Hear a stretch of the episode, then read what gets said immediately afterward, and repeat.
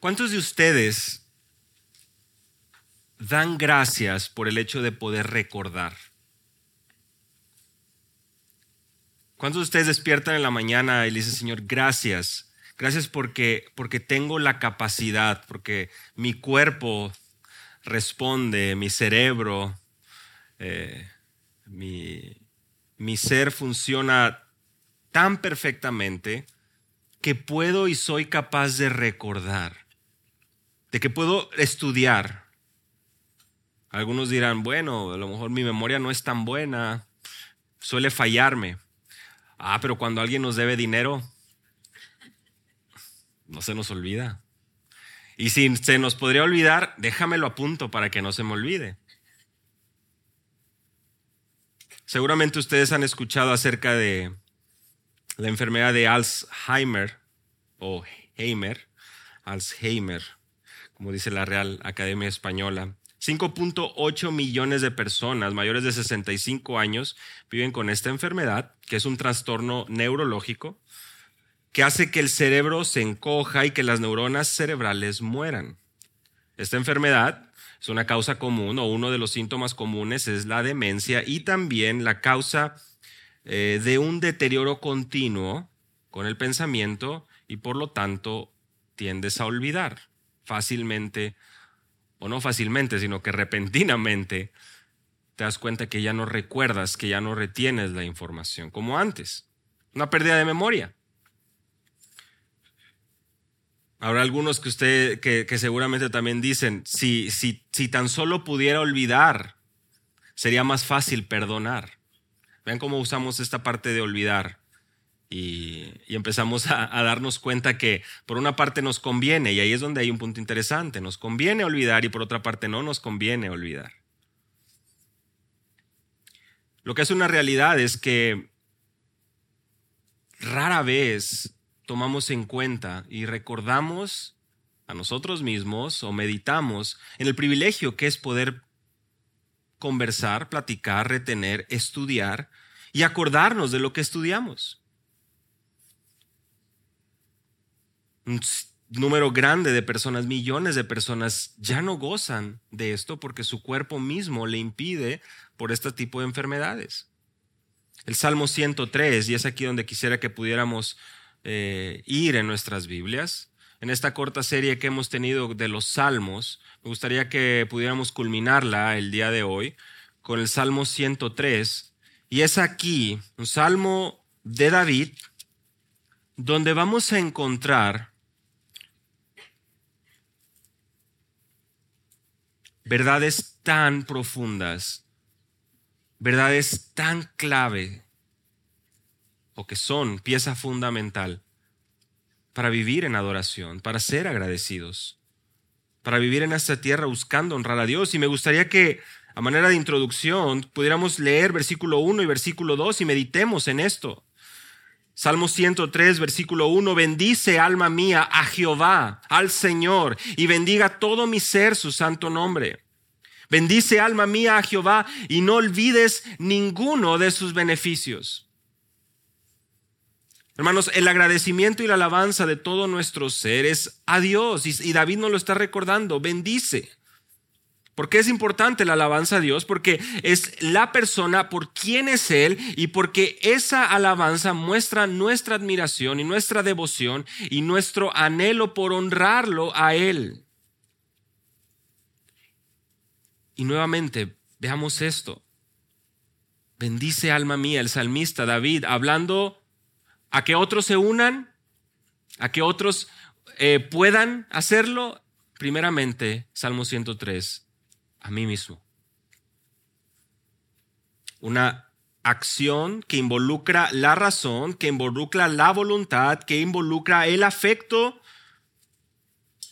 y muy distinto a lo que Jesús menciona en Mateo capítulo 15, versículo 8, citando Isaías 29, 13, donde dice, este pueblo de labios me honra, pero su corazón está lejos de mí. Bendice, alma mía, a Jehová. Bendiga todo mi ser su santo nombre. Al Señor santo, esta frase como si fueran dos frases o como dos líneas paralelas. Y ese exhortación, ese imperativo a nuestro ser de disciplinarnos, o en este caso David, disciplinarse a bendecir el nombre santo, a enriquecer la reputación de Dios. Versículo 2, bendice alma mía Jehová, y aquí decimos, ah, mira otra vez, lo mismo. Pero presten atención a la siguiente línea y no olvides ninguno de sus beneficios. La alabanza debe ser con todo lo que somos. La alabanza debe ser algo que, que, viene, que fluye de nuestro interior, un compromiso interno, un compromiso que nos lleva no solamente a hacer algo sin sentido o muy sentimentalista, como lo pudiéramos catalogar, sino algo que involucra la razón, como lo decimos hace un momento, y también involucra el estar conscientes de recordar todos sus beneficios. Es una manera de decirnos, deja de olvidarte.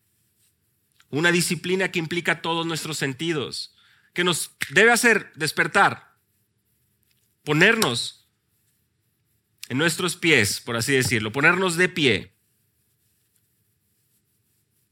y comenzar a recordar esos beneficios de nuestro Dios.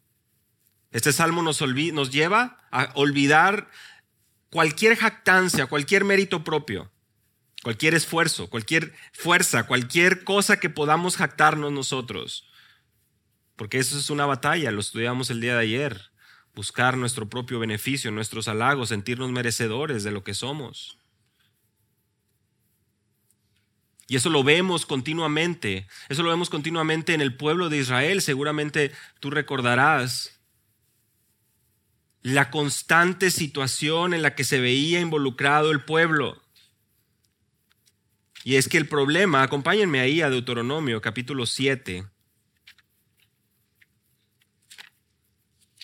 Deuteronomio capítulo 7. Como les digo, estos dos versículos, el versículo 1 y 2, nos están sirviendo de, de introducción. Pero es tan importante que podamos darnos cuenta. Número uno, de que hay un peligro de olvidarnos quiénes somos. Y, las palabras de Dios al pueblo de Israel es, un, es un ejemplo claro que tenemos nosotros también para poner los pies sobre la tierra, o en este caso poner nuestros pies sobre la escritura, de manera que estemos cimentados en una verdad, en la verdad, y así podamos tener una perspectiva correcta de cómo vivir. El Señor no puso su amor en vosotros, dice el versículo 7 de Deuteronomio 7, ni os escogió por ser vosotros más numerosos que otro pueblo, pues eras el más pequeño de todos los pueblos. Mas porque el Señor os amó y guardó el juramento que hizo a vuestros padres, Él, eh, Jehová, os sacó de, con mano fuerte y los redimió de casa de servidumbre, de la mano de Faraón, rey de Egipto. Reconoce pues que el Señor tu Dios es Dios, Él es Dios fiel, que guarda su pacto y su misericordia hasta mil generaciones con aquellos que le aman y guardan sus mandamientos. El pueblo de Israel había sido advertido de recordar quiénes son. Un pueblo grande y poderoso, no, el más pequeño de todos los pueblos. Seguro a más de uno le empieza a resonar 1 Corintios, capítulo 1, versículos 25 al 29, donde el Señor mismo por supuesto, en el Nuevo Testamento y en el énfasis con la iglesia es, no escogió Dios a lo sabio, no escogió Dios a lo más elocuente de este mundo, sino que lo vil y menospreciado escogió Dios. Recuerda todos sus beneficios, nos hace recordar quiénes somos y el pueblo, como vamos a ir viendo a lo largo de este salmo, tendía a olvidarse. Pero también es precisamente el saber quiénes somos que va de la mano con el recordar y no olvidar lo que el Señor ha hablado a, nosotros a través de su palabra y al pueblo a través de la revelación que también tuvo por la vida de Moisés y bajo su liderazgo, Deuteronomio capítulo 4, o sea, unas paginitas atrás. El constante recordatorio del Señor para su pueblo. Capítulo 4, versículo 9. Por tanto, cuídate y guarda tu alma con diligencia para que no te olvides de las cosas que tus ojos han visto y no se aparte tu corazón o de tu corazón todos los días de tu vida, sino que las hagas saber a tus hijos y a tus nietos. Acababan de ver maravillas, acababan de ver prodigios, acaban de ver obras sobrenaturales. Y con todo eso, el corazón del hombre olvidando. Y el recordatorio es, con diligencia, cuídate, guarda tu alma para que no te olvides lo que tus ojos han visto. Versículo 23 del mismo capítulo 4. Guardaos pues, no sea que os olvidéis del pacto que el Señor vuestro Dios hizo con vosotros, y os hagáis imagen tallada en forma de cualquier cosa que el Señor tu Dios te ha prohibido. Cuídate, no olvides, recuerda. Y Deuteronomio capítulo 8, unas paginitas más adelante, versículo 11, otra vez lo mismo. Cuídate de no olvidar al Señor tu Dios dejando de guardar sus mandamientos, sus ordenanzas, sus estatutos no sea que cuando hayas comido y te hayas saciado y hayas construido buenas casas y habitado en ellas y cuando tus vacas y ovejas se multipliquen y tu plata y oro se multiplique y todo lo que tengas se multiplique, entonces tu corazón se enorgullezca y te olvides del Señor, tu Dios, que te sacó de la tierra de Egipto, de la casa de servidumbre. Y vean, lo que viene enumerado aquí, lo que viene mencionado, Él te condujo a través del inmenso y terrible desierto con sus serpientes abrasadoras y escorpiones, tierra sedienta donde no había agua. Él sacó para ti agua de la roca de pedernal. En el desierto te alimentó con el maná que tus padres no habían conocido para humillarte y probarte y finalmente hacerte bien. No sea que digas en tu corazón, mi poder y la fuerza de mi mano me ha producido esta riqueza, mas acuérdate del Señor tu Dios, porque Él es el que te da poder para hacer riquezas a fin de confirmar su pacto, el cual juró a tus padres. Y sucederá que si alguna vez te olvidas del Señor tu Dios y vas en pos de otros dioses y los sirves y los adoras, yo testifico contra vosotros que ciertamente pereceréis. Como las naciones que el Señor destruye delante de vosotros, así pereceréis, porque no oíste a la voz del Señor vuestro Dios. ¿Qué es lo que el Señor, qué es lo que Dios ha hecho por ti?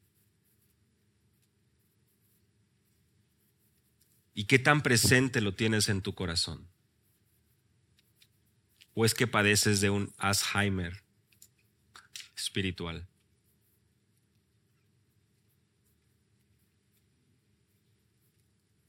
El salmista, en el Salmo 103, con estos dos versículos hay tanto hay tanto ahí que involucra una advertencia desde el inicio.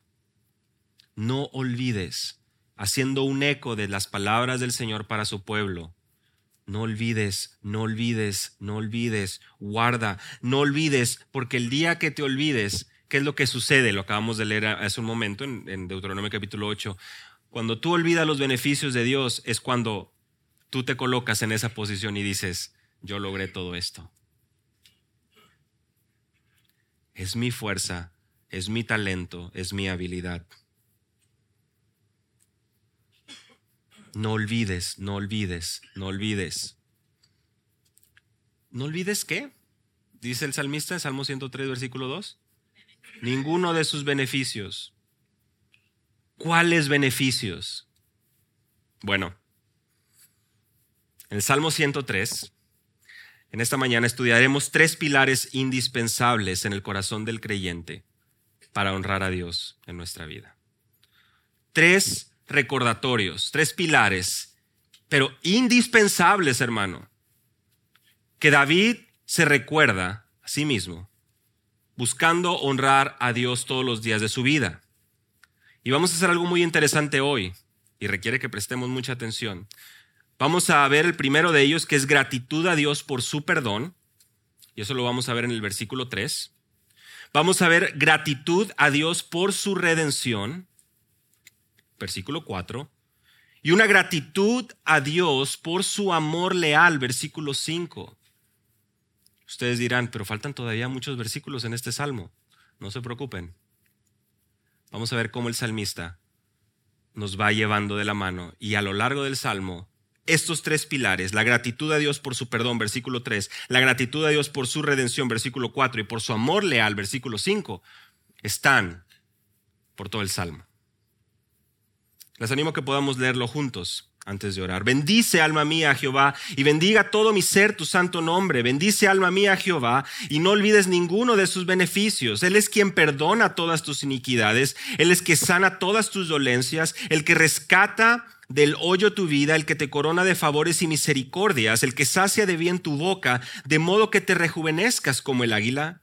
Jehová es el que hace justicia y derecho a todos los que padecen violencia. Sus caminos notificó a Moisés y a los hijos de Israel sus obras. Misericordioso y clemente es Jehová, lento para la ira y grande en misericordia. No contenderá para siempre, ni para siempre guardará el enojo. No ha hecho con nosotros conforme a nuestras iniquidades, ni nos ha pagado conforme a nuestros pecados. Porque como la altura de los cielos sobre la tierra, engrandeció su misericordia sobre los que le temen. Cuanto está lejos el oriente del occidente, hizo alejar de nosotros nuestras rebeliones. Como el Padre se compadece de los hijos, se compadece Jehová de los que le temen. Porque Él conoce nuestra condición, se acuerda que somos polvo. El hombre como la hierba son sus días, florece como la flor del campo, que pasó el viento por ella y pereció, y su lugar no la conocerá más. Mas la misericordia de Jehová es desde la eternidad y hasta la eternidad sobre los que le temen y su justicia sobre los hijos de los hijos, sobre los que guardan su pacto y los que se acuerdan de sus mandamientos para ponerlos por obra.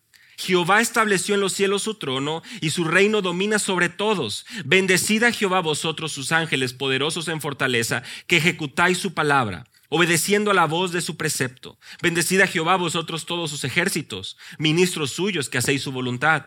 Bendecida Jehová vosotras todas sus obras en todos los lugares de su señorío. Bendice, alma mía, a Jehová. Señor, te damos gracias por tu palabra y en esta mañana es nuestro deseo el poder honrarte mediante un estudio serio, mediante el inclinarnos delante de tu palabra, buscando honrarte todos los días de nuestra vida, poniendo por obra aquello que encontramos, esa dirección para nuestras vidas y esa luz y esa lámpara que va alumbrando nuestro caminar para tu gloria, Señor. Permíteme ser fiel en la exposición de tu palabra.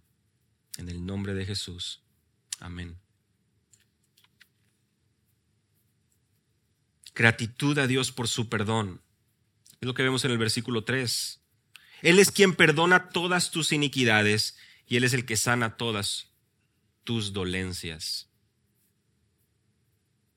Es interesante ver que cuando pensamos y meditamos en los beneficios y en no olvidarnos, David pone en primer lugar y menciona en el versículo 3, Él es el que perdona todas tus iniquidades.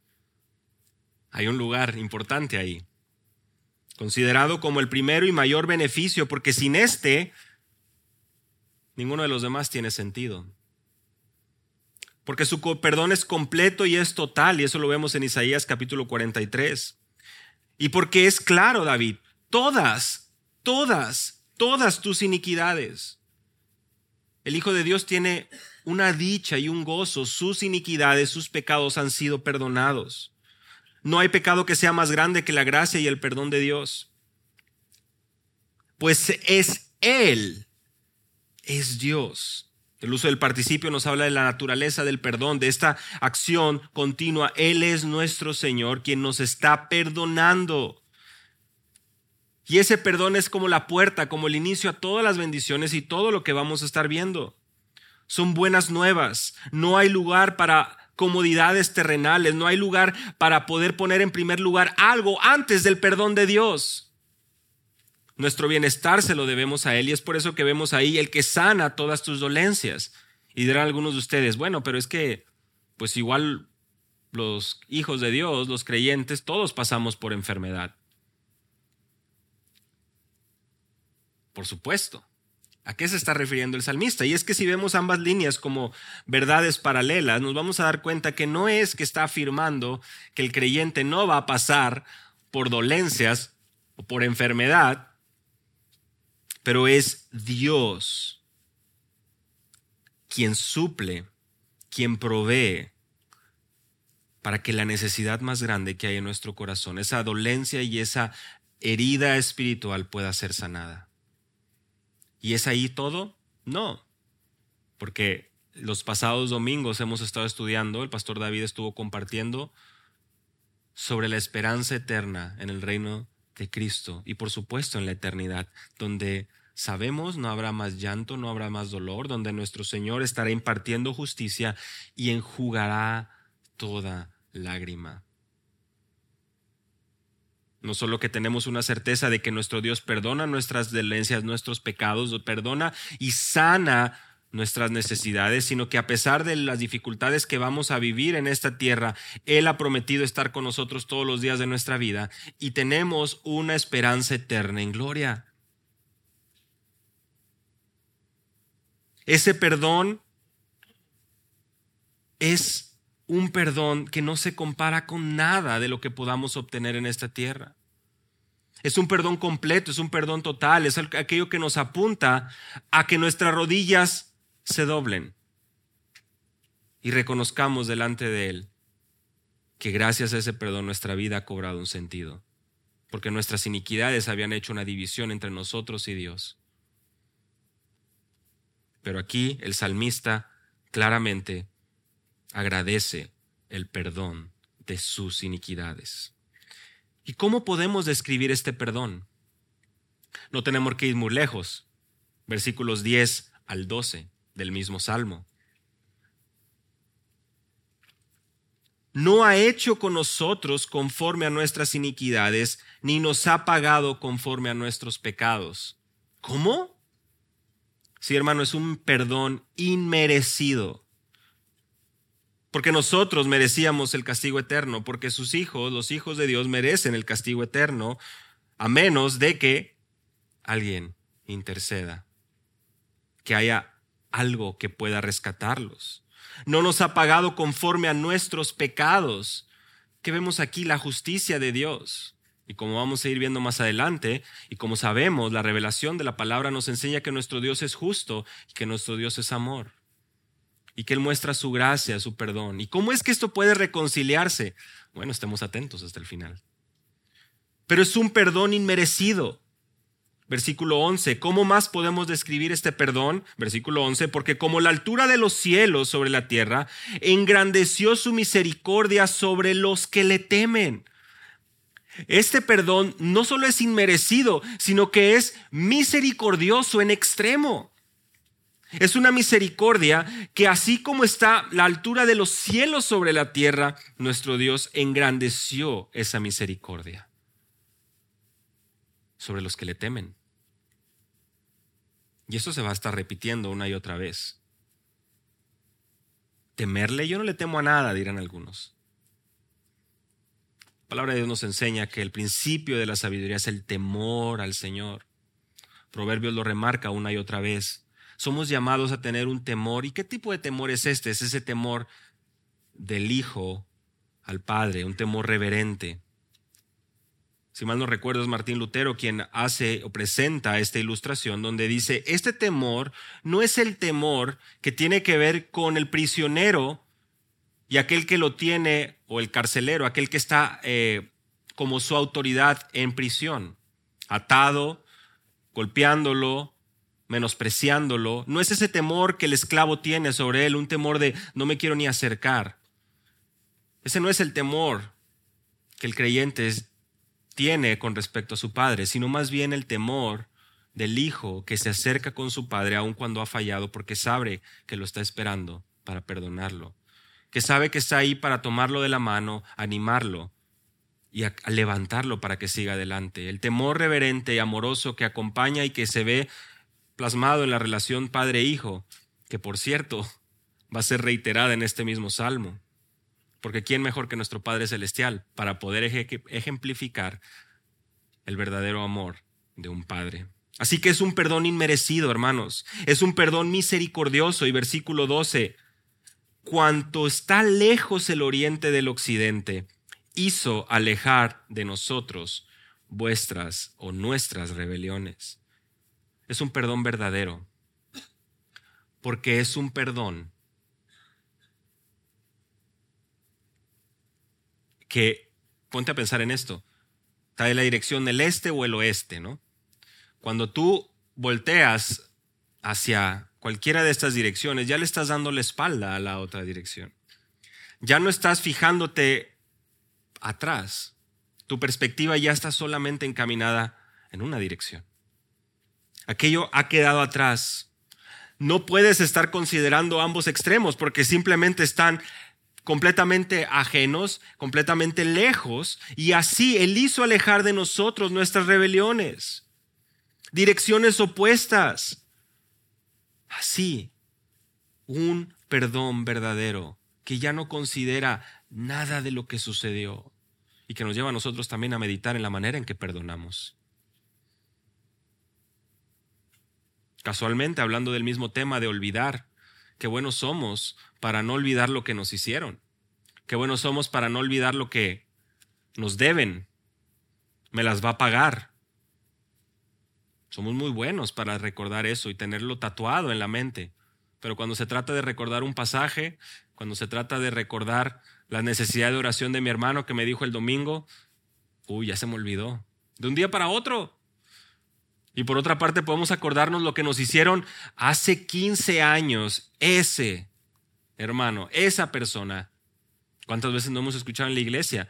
Yo no voy a la iglesia porque cuando yo era niño, hace 45 años, en la iglesia que yo asistí, me hicieron esto y esto y esto y esto.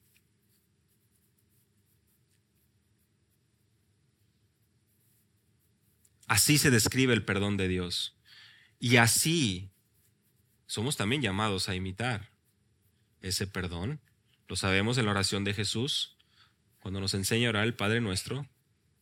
Sermón del Monte, Mateo capítulo 5, el capítulo 7.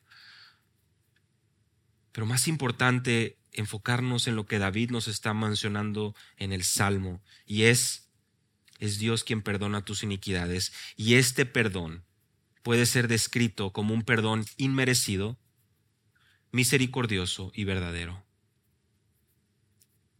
¿Cómo podemos olvidarnos de eso? Por eso es que esa gratitud a Dios por su perdón a nuestras vidas tiene que estar ahí. Y tenemos que estarnos recordando una y otra vez. Si lo hacemos, también será más fácil perdonar a otros, porque tendremos en cuenta cuánto se nos ha perdonado. Gracias o gratitud a Dios por su redención, versículo 4. Él rescata de la fosa tu vida y Él te corona de bondad y compasión, dice la Biblia de las Américas, o Él te corona de favores y misericordias. Nos habla de la redención, porque nuestras vidas han sido compradas, rescatadas por un precio. Es Dios quien nos libra de la condenación eterna, del hoyo, de la perdición, y nos corona con su amor leal. Esta palabra favores es la palabra hebrea hesed. Y esta es la que va a dar pie a nuestro tercer punto, de este amor leal y profundo, porque viene descrito eh, a lo largo del Salmo y nos recuerda de ese amor de Dios que solo Él da. Es un amor, una gracia, una misericordia leal, profunda, verdadera. Él es el que rescata del hoyo tu vida. Él es el que te corona de favores y misericordias. ¿Dónde podemos observar el rescate de Dios en favor de su pueblo? Recuerden, estamos en el Salmo 103. ¿Dónde podemos encontrar eso? Versículo 6 al versículo 9. Ahí pueden bajar su vista. Versículo 6 al versículo 9. Jehová es el que hace justicia y derecho a todos los que padecen violencia. Sus caminos notificó a Moisés y a los hijos de Israel sus obras. Misericordioso y clemente es Jehová, lento para la ira y grande en misericordia. No contenderá para siempre, ni para siempre guardará el enojo. Y es que cuando hablamos de redención, por supuesto tenemos que situarnos en el contexto de David. Y él nos da una clave, pues, muy clara. Menciona a Moisés y al pueblo de Israel. Y tú y yo sabemos que como testimonio a ellos, a David y a aquellos hombres de aquel tiempo, pues sabían y conocían lo que Dios había hecho en favor de sus padres, porque los sacó, los redimió, los rescató, los sacó y con mano fuerte, ¿de dónde? De Egipto, de la esclavitud que estaban viviendo ahí, del abuso que estaban sufriendo ahí. Por lo que es claro que podemos observar el rescate, la redención de Dios en favor de su pueblo en las grandes obras que hizo el Señor para con Israel. Dios es el que hace justicia y derecho a todos los que hacen violencia. Interesante, ¿no? Él es un Dios justo. Y aquí es donde empezamos a ver todos estos atributos. Es un salmo maravilloso porque nos enseña y nos presenta a Dios de manera que nosotros cuando lo terminamos, ¿qué es lo que cómo reaccionamos ante tales verdades? Postrándonos y adorando. Por su gratitud, por su amor, por su perdón, por quien él es. Mientras más llegamos a conocer a Dios, más nos enamoramos y agradecemos por sus obras, por su bondad a nuestra vida como un Dios santo, como leíamos en el versículo 1. ¿Cómo es que un Dios santo, justo, se acercó con un pobre pecador como yo? Y ahí cuando leemos el Salmo 103 y vamos avanzando es cuando nuestros corazones empiezan a resonar con las palabras de David. Por supuesto, con lo que nosotros sabemos ahora nosotros en la época de la iglesia posterior al Nuevo Testamento. Pero para David también era una realidad tan maravillosa que decía, tenemos que recordar siempre lo que Dios ha hecho en favor de su pueblo. Dios es completamente justo y completamente misericordioso y Él va a traer esa justicia a todos los que son abusados, aquellos que son eh, o sufren violencia de manera injusta. Lo hemos visto, lo hemos estudiado estas últimas semanas también con respecto al reino de Cristo y cómo todo hombre se presentará delante de él y será juzgado. Filipenses también nos recuerda, capítulo 2, ¿verdad? Versículo 5 al 11, que toda rodilla se doblará delante de nuestro Señor Jesucristo nuevamente todos estos destellos del Nuevo Testamento, pero no nos vayamos para allá. Estamos en Éxodo o estamos hablando de, del pueblo de Israel y me gustaría que vayamos a Éxodo capítulo 33. Hay varias cosas que me gustaría que pudiéramos eh, eh, identificar aquí con respecto a lo que David menciona en el Salmo 103.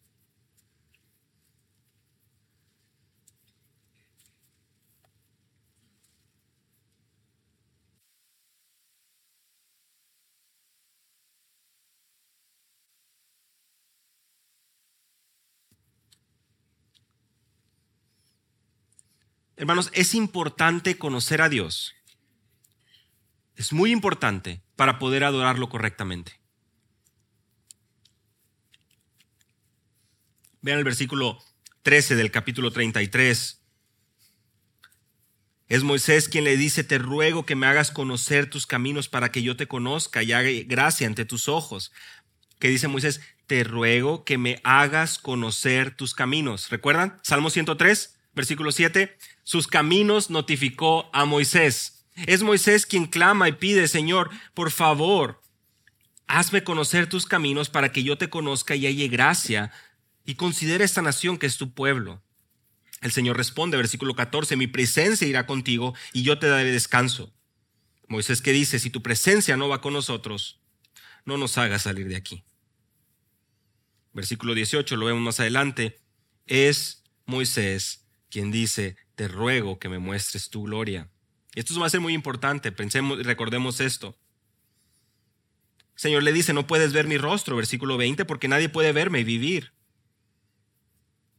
Pero, dice, versículos 22 y 23, verás mis espaldas, pero no se verá mi rostro. Y, vean el versículo 34, una vez que el Señor habla a Moisés, le pide, o, Moisés labra estas dos, estas dos tablas de piedra como las anteriores, el Señor pasó por delante de él, versículo 6 del capítulo 34, y proclamó, y es muy importante porque les va a sonar conocido, el Señor Jehová, Dios compasivo y clemente, lento para la ira y abundante o grande en misericordia y en verdad. El que guarda misericordia a millares, el que perdona la iniquidad, la transgresión, el pecado, que no tendrá por inocente al culpable, el que castiga la iniquidad de los padres sobre los hijos y sobre los hijos de los hijos hasta la tercera y cuarta generación. Versículo 8. Moisés se apresuró a inclinarse a tierra y adoró. El Señor y Moisés en, este, en esta escena y Moisés anhelando y buscando ser guiado, que, el Señor le muestre sus caminos. Y Moisés tiene muy en claro las perfecciones y los atributos de Dios. Al grado que cuando él exclama y dice, Dios compasivo, clemente, lento para la ira y grande en misericordia, es lo mismo que David menciona en el Salmo 103, versículo 8. Por eso es que vinimos a este pasaje, porque en el Salmo 103 que estamos estudiando hoy habrás recordado que David cita precisamente estas palabras. Misericordioso y clemente es Jehová, lento para la ira y grande en misericordia. Está la conexión con este salmo, está la conexión con esta realidad. Desafortunadamente, tenemos que también entender el contexto. Y es aquí donde me gustaría que pudiéramos pasar pensando y meditando un momento. El pueblo, como lo saben, es rescatado de Egipto y es guiado. El mar se abre, pasan en medio, ven obras milagrosas, empiezan a ser alimentados en el desierto. Pero tan solo dos capítulos antes de ahí de Éxodo capítulo 34, tan solo dos capítulos antes de Moisés intercediendo al Señor por el pueblo, ¿qué es lo que sucede?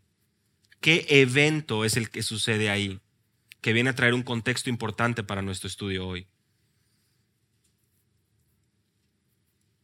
Versículo 1 del capítulo 32. Cuando el pueblo vio que Moisés tardaba mucho en bajar del monte o tardaba en bajar del monte, la gente se congregó alrededor de Aarón. ¿Y qué le dijo? Aarón, levántate, haznos un Dios que vaya delante de nosotros, porque este Moisés el que nos sacó de la tierra de Egipto, no sabemos qué le haya acontecido. Oye, acababan de ver a Dios obrar, acababan de, ver, de ser testigos en primera fila. No de un relato, no de una película, hermanos, ellos estuvieron ahí. No, Moisés ya se tardó, no sabemos cuánto tiempo, no sabemos cuánto pasó, pero Aarón, ayúdanos.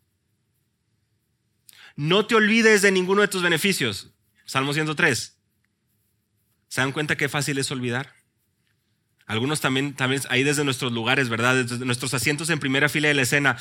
es que esos israelitas, qué, qué malos son, ¿verdad? Qué, qué, qué, tontos, ¿verdad? O sea, ¿cómo pueden olvidarse? Si yo hubiera estado ahí, por supuesto que no me hubiera olvidado, ¿verdad?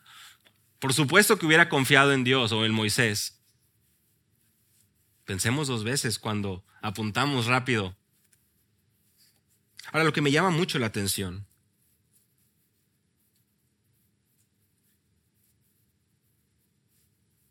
dice el pueblo, bueno, dice Aarón, quítense los pendientes de oro, tráiganlos, versículo 3. El pueblo lo hizo, muy obediente Aarón al pueblo, ¿verdad? Versículo 4, los toma, le da forma, hizo un becerro.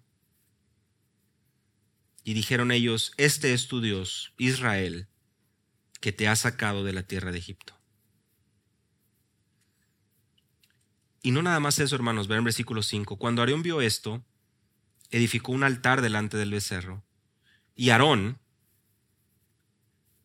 hizo una proclama diciendo, mañana será fiesta para quién? Para Yahweh, para Jehová, para el Señor.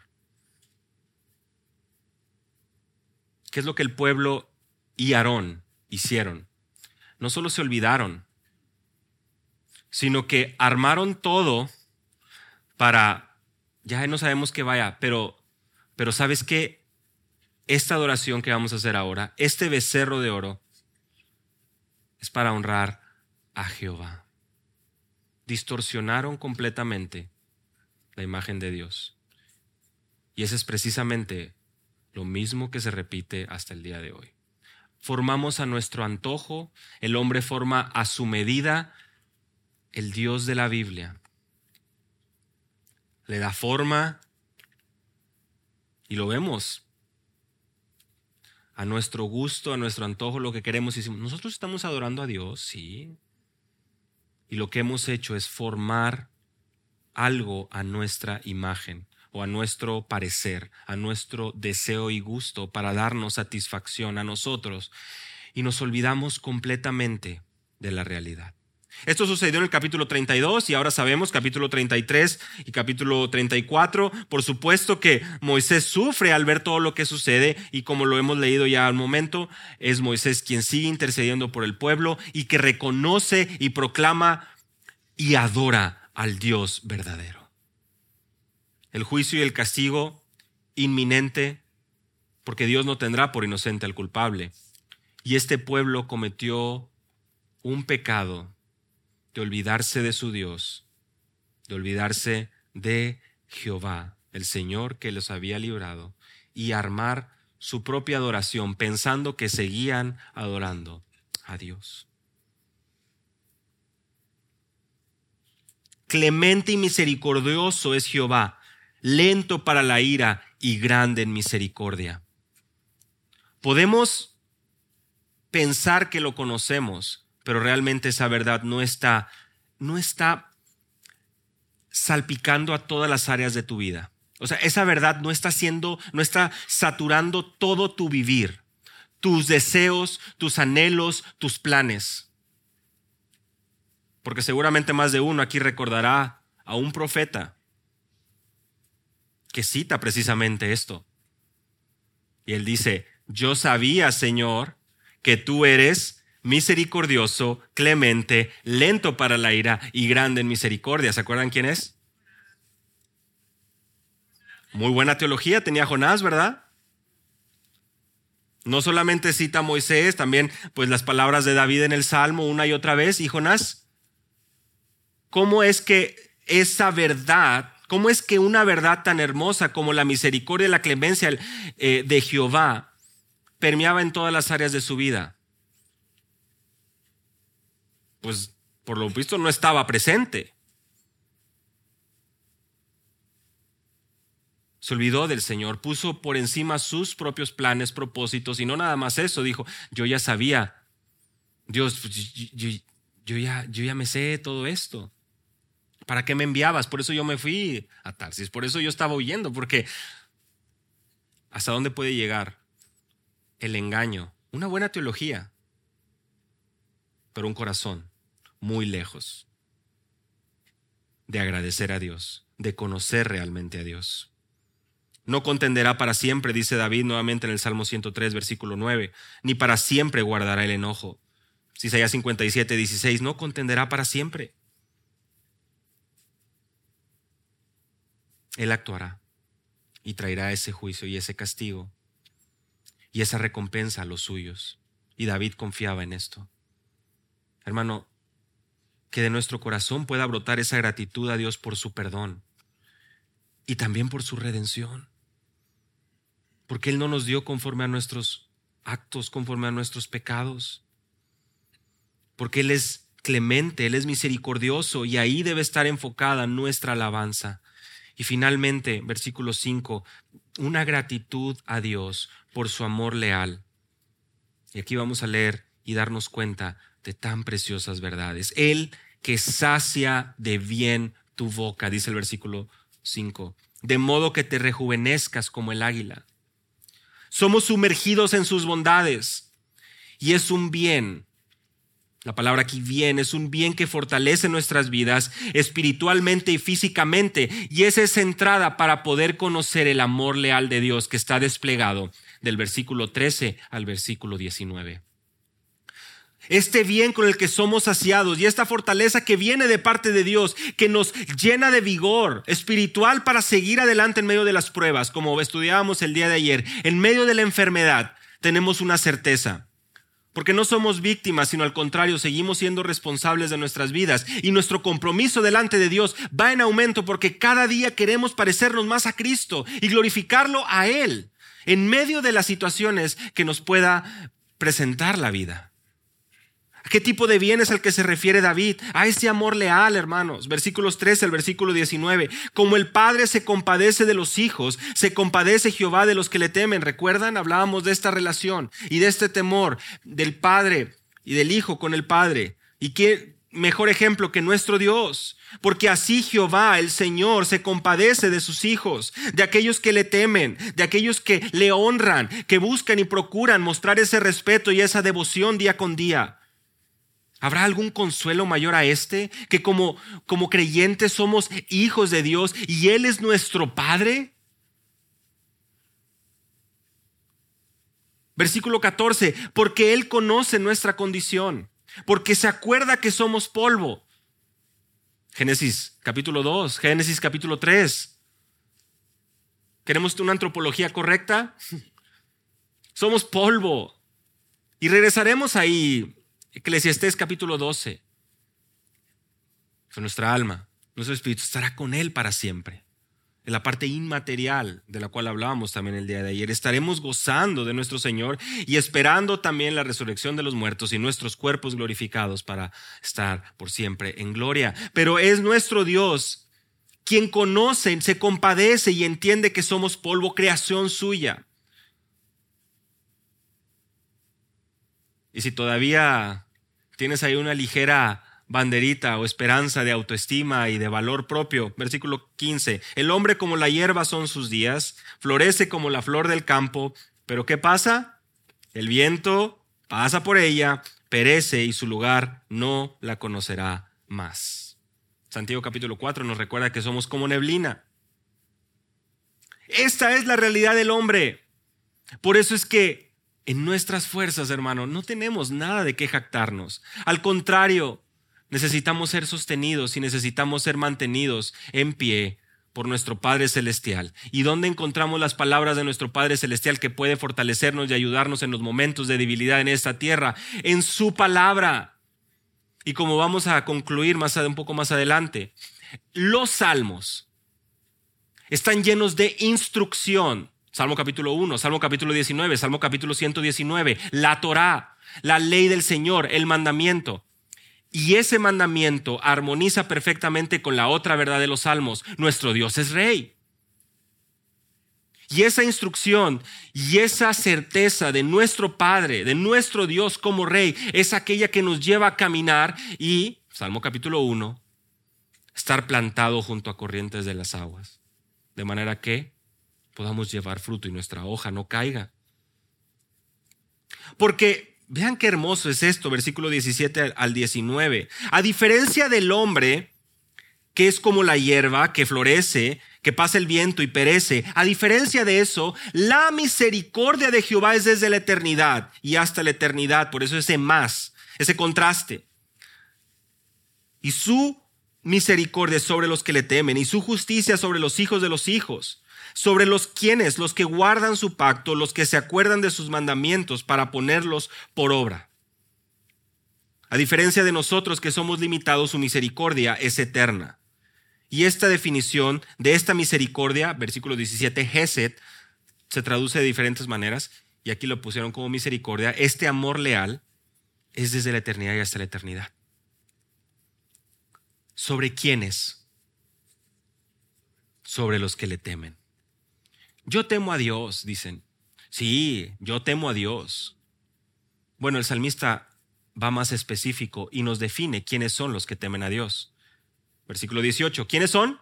Los que guardan su pacto, los que se acuerdan de sus mandamientos para atacar al prójimo, para poder juzgar, para poder llevar la libretita de todas las ofensas que le han hecho, para poder enseñar a otros, para ponerlos por obra. ¿Recuerdas el inicio? Alma mía, todo mi ser, todo lo que soy, completa y enteramente, con todo lo que soy, tengo que tener una disciplina. Ayer lo veíamos también de manera muy clara. Que mi cuerpo se someta a la voluntad de Dios, de manera que yo pueda guardar, yo pueda acordarme y yo pueda practicar lo que la Biblia me enseña.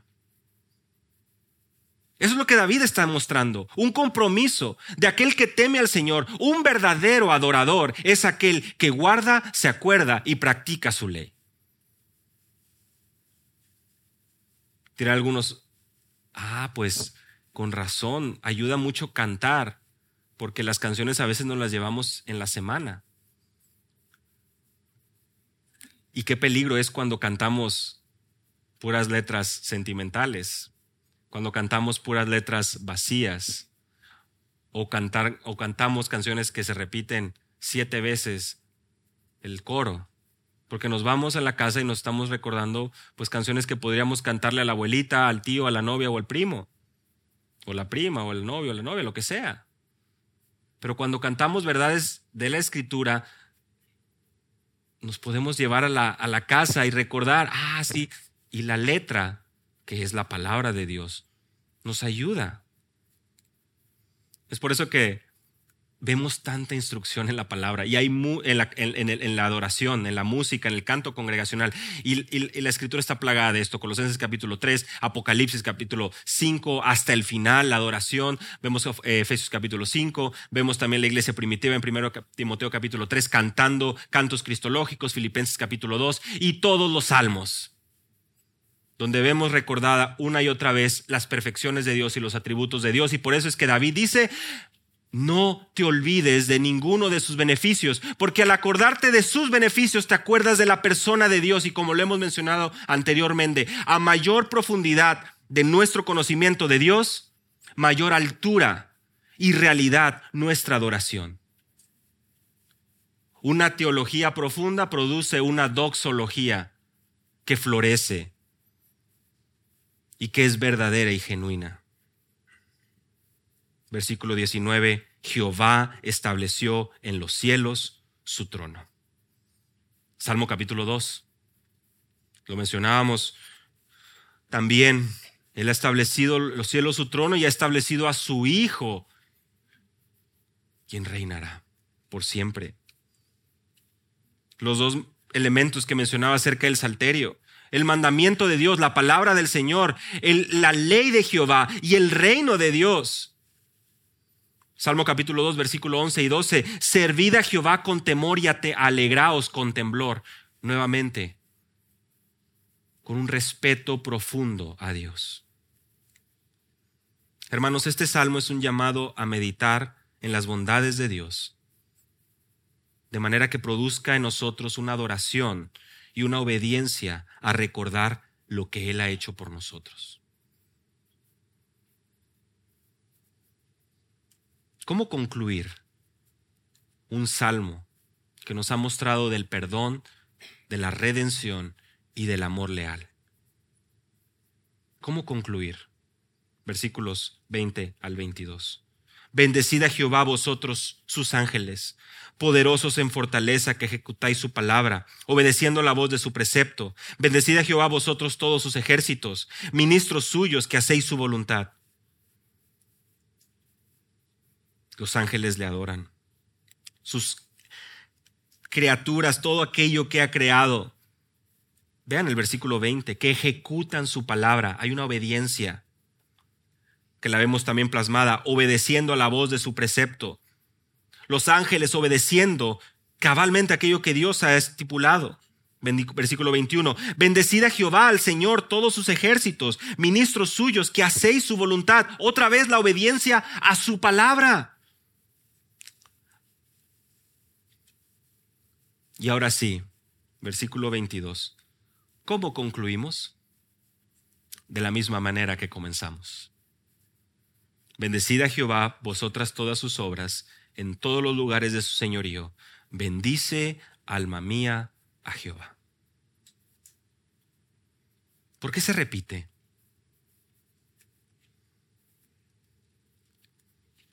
Y no nada más eso. ¿Por qué el siguiente salmo, versículo 1, también se repite? Para que no nos olvidemos, hermano.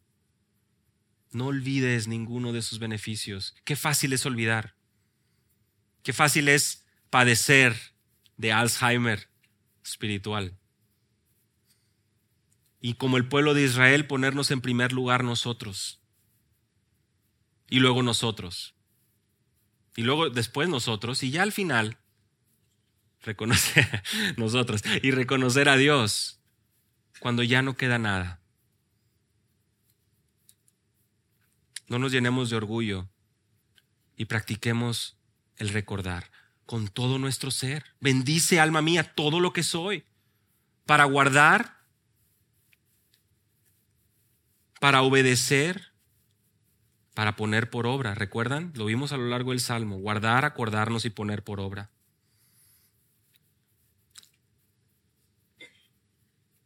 ¿Has padecido de pérdida de memoria al olvidar las bondades de Dios? Hoy nosotros tenemos una preciosa verdad. Aquello que David, por supuesto, que sabía que vendría y veía lejos, pero el Mesías llegó. Su descendencia y las promesas y las profecías se cumplieron en Cristo. Y en Cristo vemos la gloria de Dios, Juan capítulo 1, lleno de gracia y lleno de verdad. Se reconcilió la justicia de Dios, porque en el madero, en la cruz del Calvario, Él llevó nuestras enfermedades y el castigo de nuestra paz fue sobre Él. Y la ira de Dios fue satisfecha en el sacrificio del Cordero perfecto que quita el pecado del mundo, el Cordero sin mancha. En Cristo, su vida, muerte y resurrección, tenemos perdón y salvación. Y al venir a la mesa del Señor, nosotros, como hijos de Dios, miembros del cuerpo de Cristo, miembros de la iglesia, asistentes a la congregación, pecadores salvos por gracia, un salmo como el Salmo 103 cobra una realidad y una belleza que seguro a más de uno al momento de leerlo le dieron ganas de realmente humillarse y agradecer a Dios por todo lo que Él ha hecho, a tu vida.